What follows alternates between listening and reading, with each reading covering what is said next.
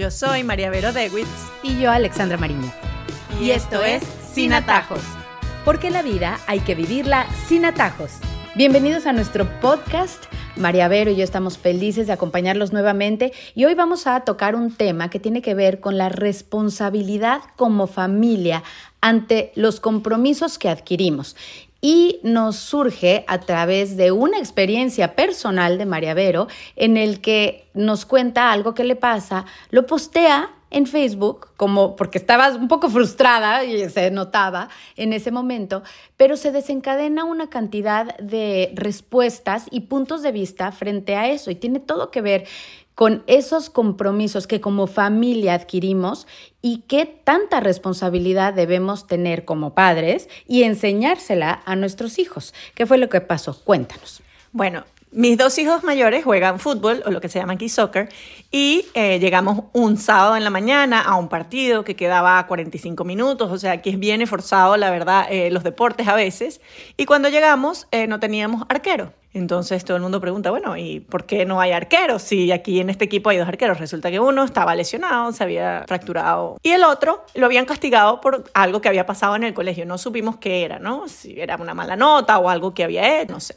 Entonces, bueno, para el equipo fue bastante difícil porque el arquero, como sabes, es una posición importante y no tenían. Entonces los niños tuvieron que ponerse, niños que nunca habían practicado ser arqueros, tuvieron que ser ellos arqueros. Y en ese momento yo comenté en voz alta eh, frente a los otros papás y dije, oye, no me parece que eh, esto sea un castigo que castigue a todo el equipo, porque al final él tiene un compromiso con este equipo y uno puede castigar con cualquier otra cosa, pero al final esto es una responsabilidad, ¿no? Y, los que salieron al final con el castigo fueron los otros niños, porque primero el equipo, pues obviamente muchas posibilidades de perder, etcétera, ¿no? Entonces para mí me parecía que era como un poco de falta de responsabilidad. Y otra mamá, que era maestra, me dijo, mira, si lo único que va a hacer que ese niño no lo vuelva a hacer es que se pierda el partido o los partidos o las prácticas o lo que sea, pues eso es lo que hay que hacer, ¿no? Y yo le dije, bueno, pero, pero eh, ¿qué, ¿qué, pasa con los otros niños, no? Y me dice, es que los otros niños no importan, lo que importa en ese momento es tu hijo, ¿no? Y tú tienes que educarlo. Entonces yo me callé y me quedé pensando, ¿no? Bueno, porque tal vez mi opinión era la correcta, tal vez la de ella, no sé, o sea, lo posteé en Facebook a ver qué me decía la gente, porque decía, bueno, puede ser que yo esté equivocada y que en ese momento de verdad lo que tienes que pensar es en, en la educación de tu hijo, no sé qué tan grave haya sido lo que haya sido, pero la gente me respondió full. Entonces dije, bueno, esto puede ser un buen tema para un podcast, para discutirlo con Alex y ver un poco cuáles son las opiniones de las personas y a qué conclusión podemos llegar acá. Y primero, antes de contarles más o menos los puntos de vista que María Vero recibió o los comentarios de la gente que la sigue, pues voy a hablar y voy a hablarte de mi punto de vista, porque cuando lo planteaste yo tenía un punto de vista muy claro y estaba totalmente de acuerdo contigo en el sentido en que hay que ser muy precavido con los castigos o las reprimendas o la forma en la que queremos educar a nuestros hijos para que no vuelvan a hacer algo, no los puedes, y ya lo habíamos dicho en, en, varios de nuestros podcasts, usted como padre no puede decirle a su hijo, te voy a castigar con algo que no puedes cumplir. Si es un niño chiquito, no le puedes decir, te vas a quedar y no vas a ir al paseo. Evidentemente no sucede porque no es el home alone, o sea, no lo puedes dejar en casa solo, pues tiene que ir al paseo. Tienes que, sí, hacer ese anuncio, ese warning, esa amenaza probablemente con cosas reales y tangibles. Eso es una cosa muy clara. La otra que me pareció, y también yo empecé a pensar en lo que te había sucedido y me parecía muy claro, era que no tenían los otros por qué por lo que hizo solamente uno, pagar.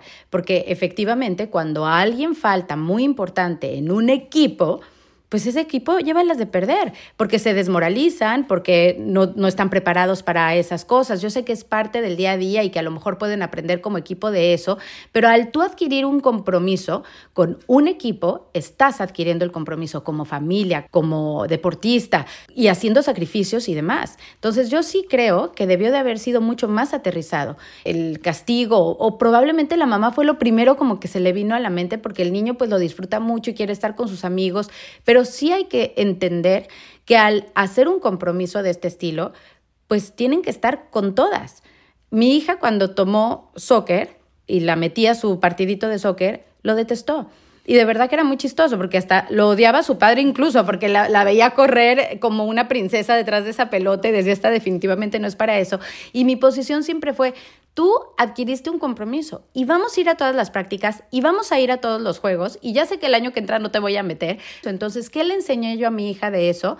Que era un compromiso que ella tomó la decisión de decir que sí quería, porque se lo preguntamos, y que tenía que continuar hasta que se acabara, porque así funcionan los compromisos. Uno no puede botar la toalla, que porque no me gustó. Y ese es el problema de muchísimas cosas que están pasando hoy en día con familias y con niños y con adolescentes.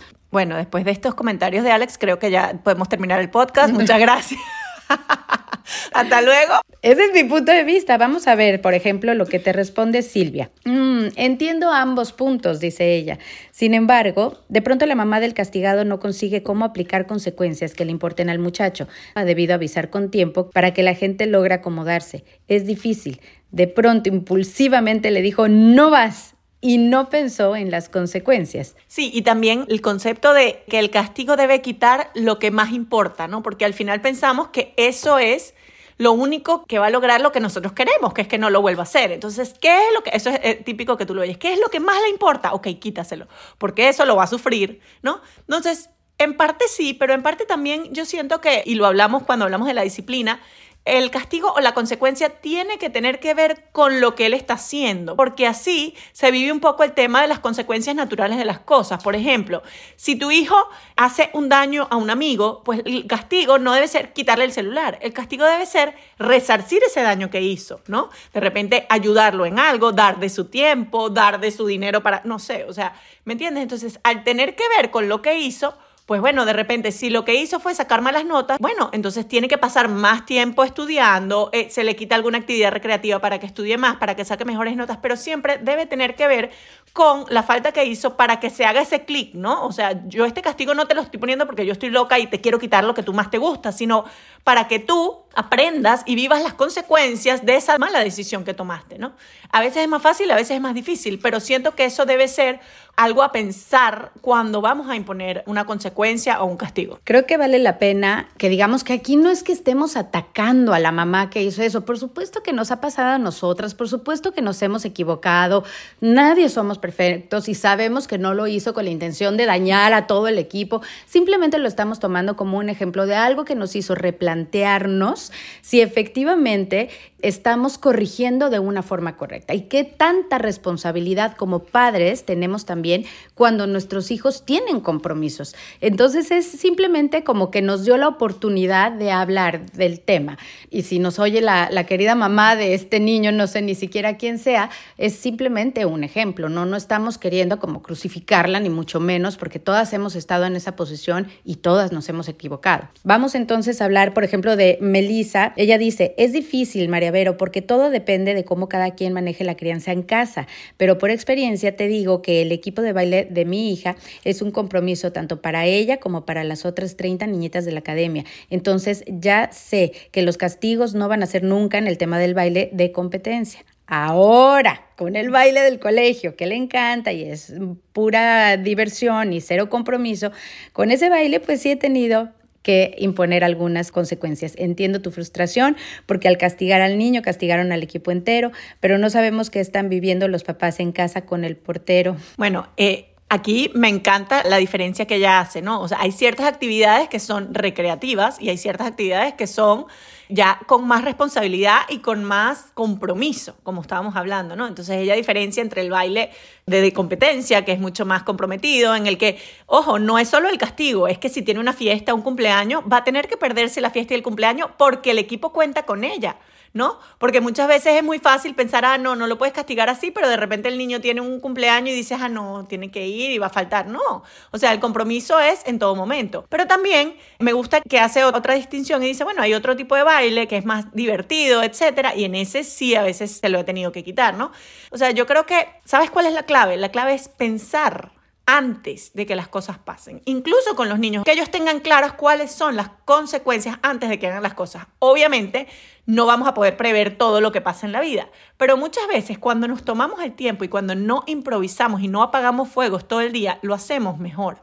Pero no nos tomamos ese tiempo, no ese tiempo de decir, déjame pensar qué consecuencias va a tener esto y después te digo. Entonces lo discutimos en pareja, eh, lo, lo analizamos y vemos cuál es la decisión mejor. Porque como tú dices, una vez que uno ya suelta el castigo, ya no lo puedes recoger. Entonces, si tú le dijiste, no vas a ver televisión por cuatro meses, yo conozco una amiga que hizo algo así y después me decía, me estoy volviendo loca, pero no le puedo dejar ver la televisión porque se lo dije. Entonces, claro, esas impulsividades cuando estamos educando a veces son muy peligrosas porque luego tenemos que ser consecuentes. Si no, nuestro hijo sabe, ay, no, ella me lo dice, pero ya sé que a las tres días ya no va a aguantar más y ya me lo va a dar. Entonces, por, eh, eso es importante esas reuniones de junta directiva en las que los papás nos unimos, eh, nos reunimos y hablamos y comentamos y discutimos y tenemos una visión compartida y decidimos. No hace falta poner el castigo en el momento y se pueden pensar las cosas y luego tomar la decisión. Gisela contesta. Es difícil, cada casa es un mundo, pero en mi opinión el ser parte de un equipo es una responsabilidad y compromiso y ahí debemos ser firmes. Si hay una fiesta padrísima, pero hay torneo, es primero el compromiso con tu equipo y tendrás que sacrificarte y ahí se educa también. El Travel Team, que son los equipos que viajan, no es un premio, es responsabilidad, compromiso, lealtad, sacrificio y eso también es parte de la educación. Hay mil maneras de disciplinar sin afectar a tu equipo. Me ha tocado vivir momentos en que padres llevan a sus niñas al pero la niña va directo al cuarto del hotel después del partido porque está castigada y se respeta y las otras niñas del equipo lo respetan. Y esas otras aprenden de esa lección, pero no la dejan sin participar o dejar solo el equipo. Me pareció extraordinaria esta respuesta. Me parece excelente el tema del premio y la responsabilidad. Yo cuando lo leí dije, wow, o sea, qué diferencia, ¿no? Y esto lo podemos aplicar también a muchas cosas. O sea, por ejemplo, ¿un teléfono es un premio o una responsabilidad? O un medio de contacto que tú necesitas para poder hablar conmigo. Entonces, cómo nosotros veamos también los diferentes elementos en la educación de nuestros hijos, de repente va a hacer que tomemos decisiones más acertadas, porque si no lo vemos como un premio, sino como una responsabilidad, lo trataremos así, pero si lo vemos como un premio, lo trataremos de otra manera, igual con miles de cosas, ¿no? Entonces, eh, yo creo que es importante, ¿por qué? Bueno, porque los premios se ganan cuando uno se porta bien. ¿Qué pasa? Por ejemplo, aquí en Estados Unidos, cuando los niños forman parte de los equipos, los niños tienen que sacar ciertas notas, ¿no? Y si no sacan esa nota, no pueden participar del equipo. Entonces, la cultura americana tiende a llevarse mucho eso también a casa, ¿no? Y dicen, bueno, si mi hijo no está sacando buenas notas, no puede participar del deporte. ¿Qué pasa? Que esto es diferente cuando se hace desde el punto de vista institucional, primero porque el niño sabe que es una condición para poder participar. Y segundo, porque obviamente la institución tiene manera de suplir y de manejar ese equipo si los niños no están sacando buenas notas en la casa. Tú eres un solo elemento de ese equipo, ¿no? Tú no eres la institución. Distinto fuera que la academia dijera, mira, los niños que no están sacando eh, buenas notas no pueden... Ah, ok, porque ellos la manejan. Pero cuando tú eres un solo elemento de ese equipo y tú ves eso como un premio y se lo quitas en vez de una responsabilidad, entonces ya toda la estructura se cae, ¿no? Entonces, además, el sentimiento del niño de sentir que le está faltando a su responsabilidad. Entonces, claro, cuando vemos esto decimos, ah, bueno, así sí va a aprender.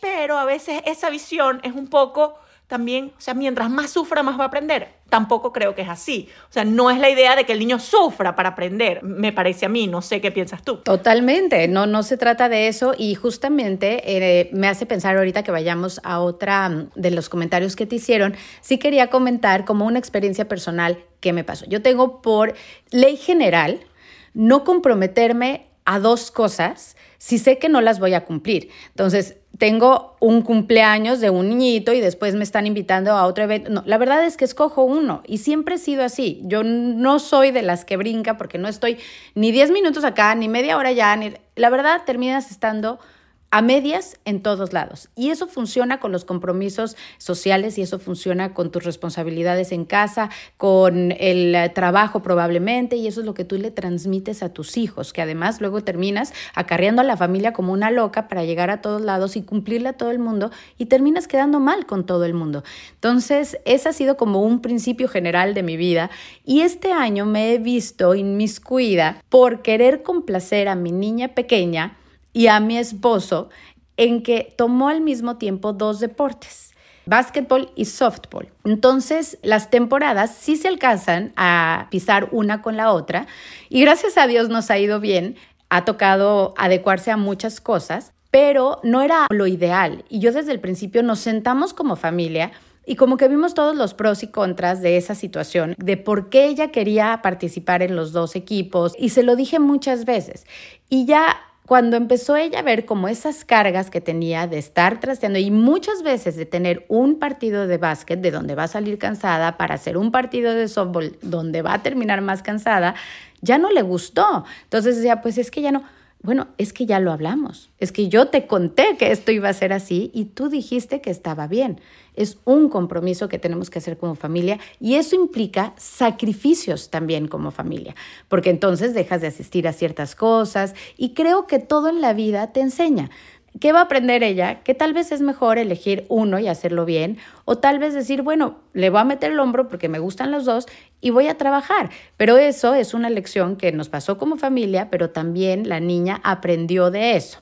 No tiene que ver con reprimenda ni con nada, pero es también como nuestro tema es esa responsabilidad como familia, con los compromisos que, que adquirimos en todos los sentidos, es que también tengamos claridad con las consecuencias de esos compromisos y como dices tú, visión larga. No veamos al futuro de qué puede suceder y cuáles pueden ser los escenarios y si estamos dispuestos a que esos escenarios que nos van a suceder, pues que los hagamos como familia. Sí, y eso a veces es más fácil verlo cuando es un equipo, ¿no? ¿Qué pasa cuando juegan tenis o golf? Que son ellos solos, ¿no? Y no dependen el equipo no depende de ellos. Pues ahí también nos toca a nosotros mantener ese compromiso de tienes práctica, tienes que ir, porque tú lo asumiste contigo mismo. O sea, porque esa disciplina interna importa también, ¿no? O sea, ¿por qué? Porque somos dueños de nosotros mismos, porque no nos dejamos llevar, porque ahora no me provoca, porque estoy cansado, porque, ¿no? O sea, yo eh, las metas que me impongo las cumplo y eso se educa también, ¿no? Eh, somos una generación que se deja mucho llevar por, el, por lo que me provoca en el momento, ¿no? O sea, esto me provoca, esto no me provoca, esto me hace feliz, porque además la, la, palabra me hace feliz es lo que rige todo. Bueno, hay cosas que en algún momento no te van a hacer feliz, pero no porque no te van a hacer feliz en el sentido ontológico de la palabra, sino porque sencillamente, bueno, estás cansado o no te provoca o te quieres quedar viendo televisión. Bueno, pero probablemente cumplir con las metas que te impusiste es lo que a largo plazo sí te va a hacer feliz. Entonces, es importante educar en eso. Ahora, también veo el otro punto de vista y es tratar de no ser flojos. Me encontré una señora, hablamos del tema deportivo y me decía, es que esta generación es muy floja. Y también a veces los papás les parece que es tan fácil que mejor no nos metemos a nada. Entonces, no, ay, no, es que luego estar trasteando a los niños, entonces mejor no. Y eso también, todos los extremos son malos, ¿no te parece? O sea, hay que enseñarles a hacer un compromiso y así hagan un deporte, pero sí que lo hagan porque es que es importante que los niños, en donde sea, conozcan y entiendan lo que es pertenecer a un equipo, lo que es tener el compromiso más allá de lo que es mi bienestar, del yo, yo, yo que siempre hemos hablado. Y entonces ahí sí el niño está en el iPad, está haciendo todo lo que no debería de hacer. Sí, yo diría que más que un deporte, porque hay niños que no son atléticos, alguna actividad extracurricular que le eh, estimule otra área del cerebro que no sea la académica. Puede ser arte, puede ser música, o sea, alguna disciplina bueno, pues que lo lleve a desarrollar esa integralidad que deberíamos tener todos en la vida, ¿no? No es solo el colegio, sino otra cosa que me llena, que me hace mejor, que me exige, etc. Volvemos a lo que opinaron otras de las personas que escribieron. Nakarit te dice, yo me pongo en el lugar de pensar, el niño debe sentir un vacío muy grande de soledad, comprensión, rabia, tristeza, frustración, etc. Y los padres también. Creo que ambos lados no están bien con sus necesidades de ellos mismos y cuando más te sientes mal, peor es el comportamiento o difícil de comprender lo que se siente. Creo que el castigo va a traer al niño nada bueno, más bien todo negativo, miedos, frustración, soledad. La próxima vez es capaz de, de portarse bien, pero está dejando de ser él para complacer a los padres. Ok, un punto de vista muy válido sobre todo el tema ese de ver qué está sintiendo el niño en ese momento, ¿no? O sea, el tema de lo que hablábamos antes. La idea es que el castigo haga que el niño se sienta mal. No creo, no creo que ningún papá va a decir, no, es que yo quiero que él se sienta mal. Y creo que tampoco lo hacemos adrede ni a propósito. O sea, lo hacemos porque de verdad nos preocupan que sean niños de bien. Y por eso yo decía, cuando escribí el, el post, decía, aplaudo un padre que se preocupa tanto por la educación de sus hijos que dice, oye, esto merece que este niño aprenda y tiene que tener una consecuencia. O sea, eso creo que hay que aplaudirlo, porque ¿cuántos niños no tienen un papá o una mamá que los quiera lo suficiente como para decir, mira, hiciste esto y necesitas tener una consecuencia. Muchos los defienden, los justifican, van a pelear al colegio, eh, les dicen no hiciste nada malo y los premian, ¿no? Entonces aquí que quede claro que para nada estamos juzgando esa intención de los papás de de verdad que haya una consecuencia para que el niño aprenda. Pero sí hay una línea delgada entre hacer que el niño sienta un sufrimiento a hacer que el niño aprenda de eso, ¿no? Y yo creo que eso es lo que tenemos que discutir, eso es lo que tenemos que nosotros pensar mucho y reflexionar y por eso siempre decimos que educar es un proceso artesanal y no un proceso en serie, porque cada niño además necesita una disciplina distinta, depende de su temperamento. Hay niños que son más sensibles, hay niños que no, hay niños que aprenden rápido, hay niños que son más resistentes, hay niños que de repente tú los castigas así y no le prestan atención y dicen, ah, qué bueno, me quedo dormido. Y al final lo que estamos es es quitando responsabilidades. Hay niños que se afectan mucho por esto, entonces no conocemos la realidad, pero por eso es que hay que conocer a nuestros hijos, conocernos nosotros y tomarnos el tiempo para reflexionar sobre cómo educamos. Y yo creo que eso es lo importante.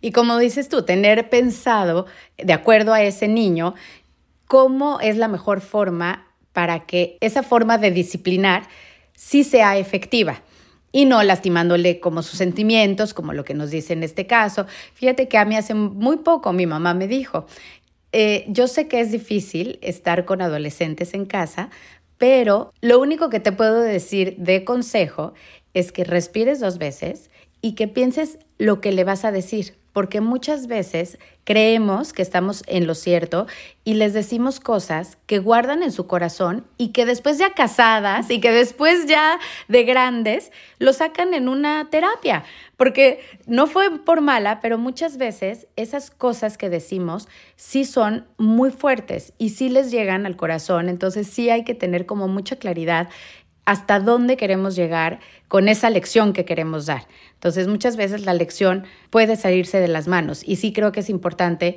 que sí respiremos, como le hemos dicho muchas veces, sí pensemos un poquito dos veces y tú no lo has dicho muchas veces. Ahorita no te voy a contestar, es correcto decirle así a los niños, ahorita no te voy a contestar porque lo voy a pensar, porque lo voy a hablar con papá y juntos vamos a ver cuál va a ser la consecuencia de tus actos.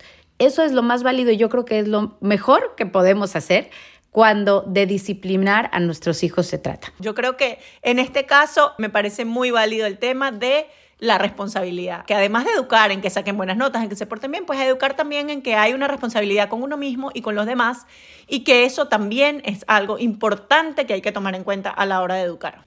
Y así llegamos a las conclusiones.